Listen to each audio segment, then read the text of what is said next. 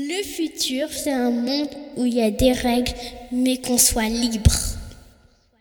Dans ma bulle, l'amour existe encore. Il y a du rire, des larmes, des mots, de l'art. Mais qu'on soit libre. Le futur est déjà passé, à moins que ça ne soit l'instant présent. Ok. Écoutez avec les yeux, laissez parler le silence, rentrer au cœur, faire confiance à son ressenti. Le futur. Être humain, n'être qu'humain. Demain, j'ai envie d'y croire. Dès aujourd'hui. Libre de faire ce qu'on aime. Libre d'être soi. Libre d'aimer.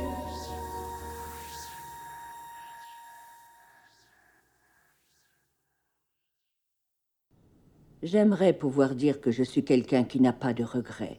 Mais hélas, ce n'est pas le cas. J'ai des regrets. Mais j'en ai beaucoup, à vrai dire. Il y a tant de choses que j'aurais aimé mieux faire. Tant de moments où j'aurais aimé avoir plus de délicatesse. Ou bien qui nécessitaient plus de gentillesse. Que je n'étais capable d'en avoir. Je ne crois pas qu'avoir une vie parfaite soit un but en soi. Une vie qui apporte des cicatrices et des rides, et un cœur qui reste grand ouvert et qui ne craint pas d'être brisé maintes fois. Voilà le vrai but.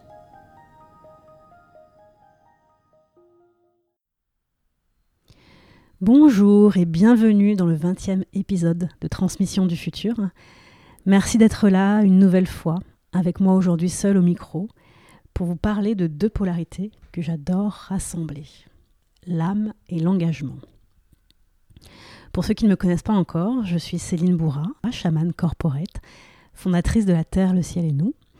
Depuis dix ans, j'œuvre à créer des passerelles entre les mondes sensibles, économiques et artistiques. Dans ce podcast, j'invite des personnalités détonnantes à se livrer en toute humanité sur leur façon de vivre leur entreprise, leur art, leur métier. Et parfois, comme aujourd'hui, je prends le micro seul pour partager ma vision et justement mes engagements. Alors moi, je suis quelqu'un qui n'est absolument pas militante, mais je crois en beaucoup de choses que je défends par l'acte de créer et de plus en plus de parler.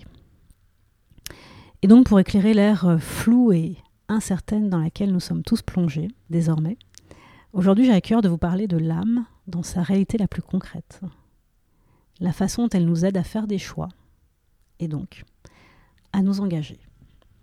Et pour commencer, j'ai une question pour vous. Sauter à pieds joints dans le train du destin, ça signifie quoi pour vous? Dans la vie, on le sait, il y a des rencontres, il y a des opportunités, il y a des événements qu'on ne peut pas rater. Ils sont sur notre route pour nous emmener quelque part.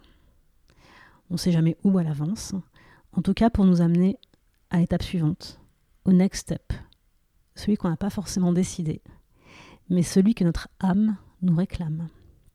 Et ces rencontres, ces opportunités, ces événements vont nous mettre au défi, vont nous confronter à nos plus grandes peurs, vont nous dépouiller et nous décaper de toutes nos certitudes.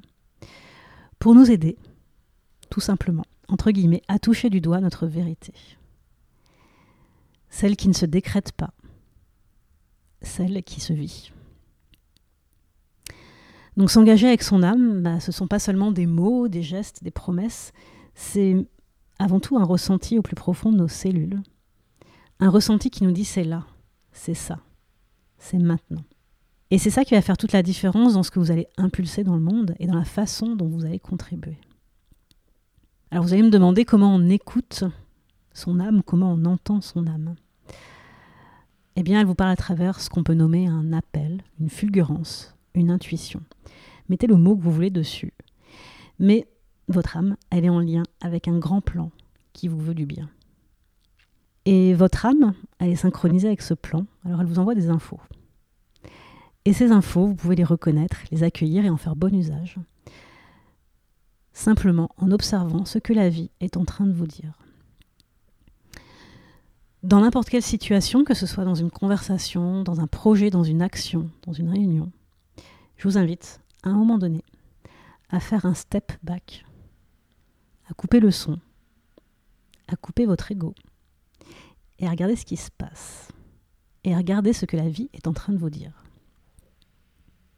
Est-ce que la vie est en train de m'ouvrir une porte Ou est-ce qu'elle est en train de m'en claquer une au nez? Et en fait, c'est dans ce dialogue avec tout ce qui se passe autour de nous qu'on va pouvoir s'engager avec ce qu'on est, avec ce qu'on ressent, avec ce qu'on pense. Ou bien se barrer. Parce que votre âme, notre âme, elle a un seul but, c'est la liberté. De mouvement, de création, d'expression. Et quand on parle de trouver sa place, ben, moi je pense qu'il n'y a rien à trouver à l'extérieur, parce que la place, elle est en nous, dans la façon dont on va choisir d'habiter notre centre de gravité. Et quand on écoute son âme, quand on suit son mouvement, ben, finalement notre place, elle n'est pas figée, parce qu'elle bouge avec le mouvement de la vie. Et la vie, elle nous informe en permanence quand on est en cohérence ou pas avec ce qui se passe. La vie, elle nous envoie des warnings, des feux verts, des panneaux de signalisation pour nous dire Là, c'est ça. Là, c'est juste. Là, attention. Et cette lecture-là de la vie, cette perception du sensible, eh bien, elle nous engage. Elle nous engage à être en vie et non en survie. Elle nous engage à faire quelque chose de notre vivant, de notre passage éphémère sur Terre. Et ce ne sont pas forcément des grandes choses simplement des choses qui comptent. Et finalement, c'est dans cet accès au ressenti, à l'expression même de la vie, qu'on va comprendre, non pas avec notre tête, mais avec notre cœur et notre corps, qu'on va comprendre comment naviguer, comment se déplacer dans un monde qui va devenir, soyons-en certains, de plus en plus incertain.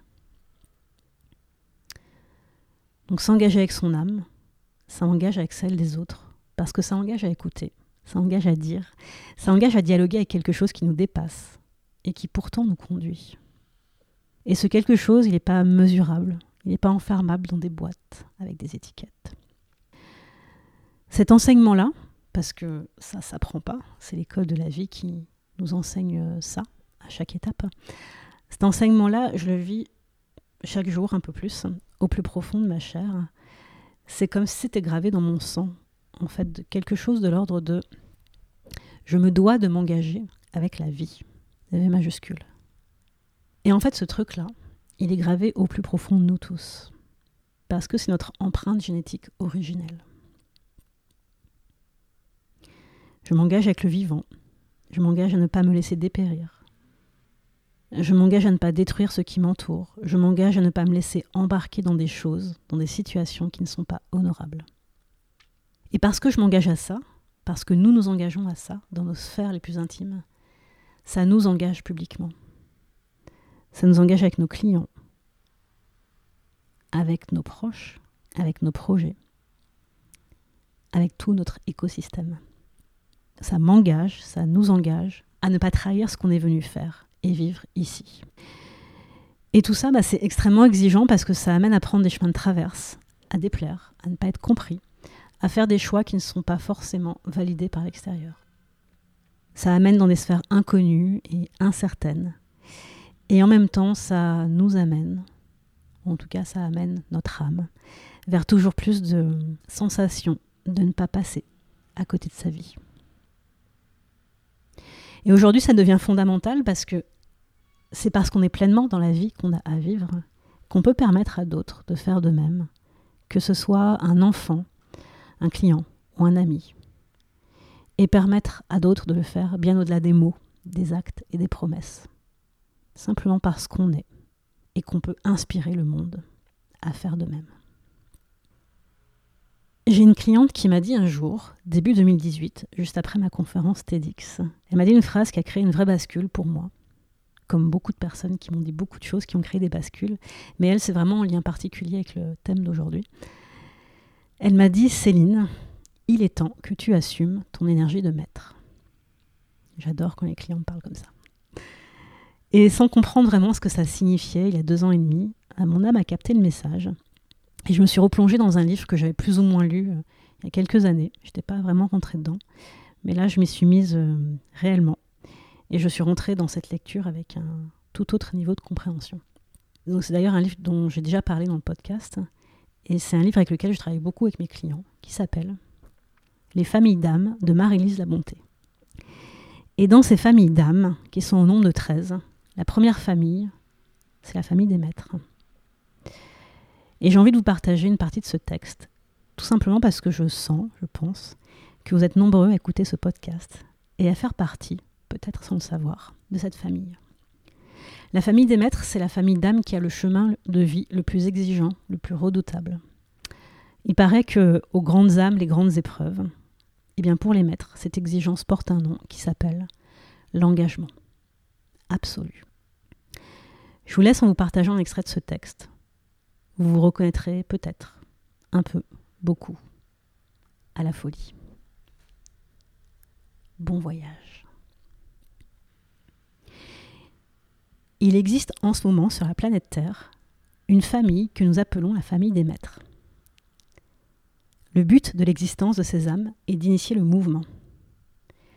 Lorsqu'elles s'incarnent, lorsque la personnalité permet la transparence, elles deviennent des dirigeants, des initiateurs de mouvements, dans la lumière ou dans l'ombre. Un des tests de l'incarnation pour ces âmes est l'ego, ainsi que les distorsions du maître qu'elles sont. L'attrait du pouvoir, l'attrait de la manipulation. Car selon l'identité de votre famille, le maître est celui qui dirige, celui qui transmet, qui montre la voie, qui initie le mouvement, dans l'amour et avant tout dans l'humilité. Le maître n'a pas besoin du titre car il sait qui il est. Dans sa nature, dans toutes les cellules de son enveloppe physique, il est maître non seulement de sa vie, mais bien de tout ce qu'il touche, et ceci est une très grande responsabilité. Certains peuvent le vivre comme un poids, d'autres peuvent refuser, ne point respecter cette énergie et créer une distorsion dans leurs actions. Pour ces âmes, l'incarnation a une exigence qui s'appelle l'engagement. Si la personnalité choisit l'errance, l'âme poussera à l'engagement. La force qu'elle amène dans l'incarnation peut faire éclater tout sur son passage, faire sauter toutes les structures, pour permettre l'alignement total. Maintes entités attendent les maîtres pour recevoir l'initiation à la voie. Ces âmes ouvrent le chemin, ce sont des initiateurs, des pionniers. Ces âmes ne doivent pas avoir peur de manifester l'abondance matérielle dans leur vie, car elles ont besoin de cette assise pour semer la voie. La force du maître s'exprime tout aussi bien dans le non-faire que dans l'action. S'il est bien centré, s'il reste calme, ceci a beaucoup d'impact car la force vibratoire qui habite son âme est telle que le maître pourrait ne dire qu'un seul mot dans sa vie. Et ce serait le bon, placé au bon moment, pour servir. Être humain, n'être qu'humain. Demain, j'ai envie d'y croire. Aujourd'hui. Libre de faire ce qu'on aime, libre d'être soi, libre d'aimer.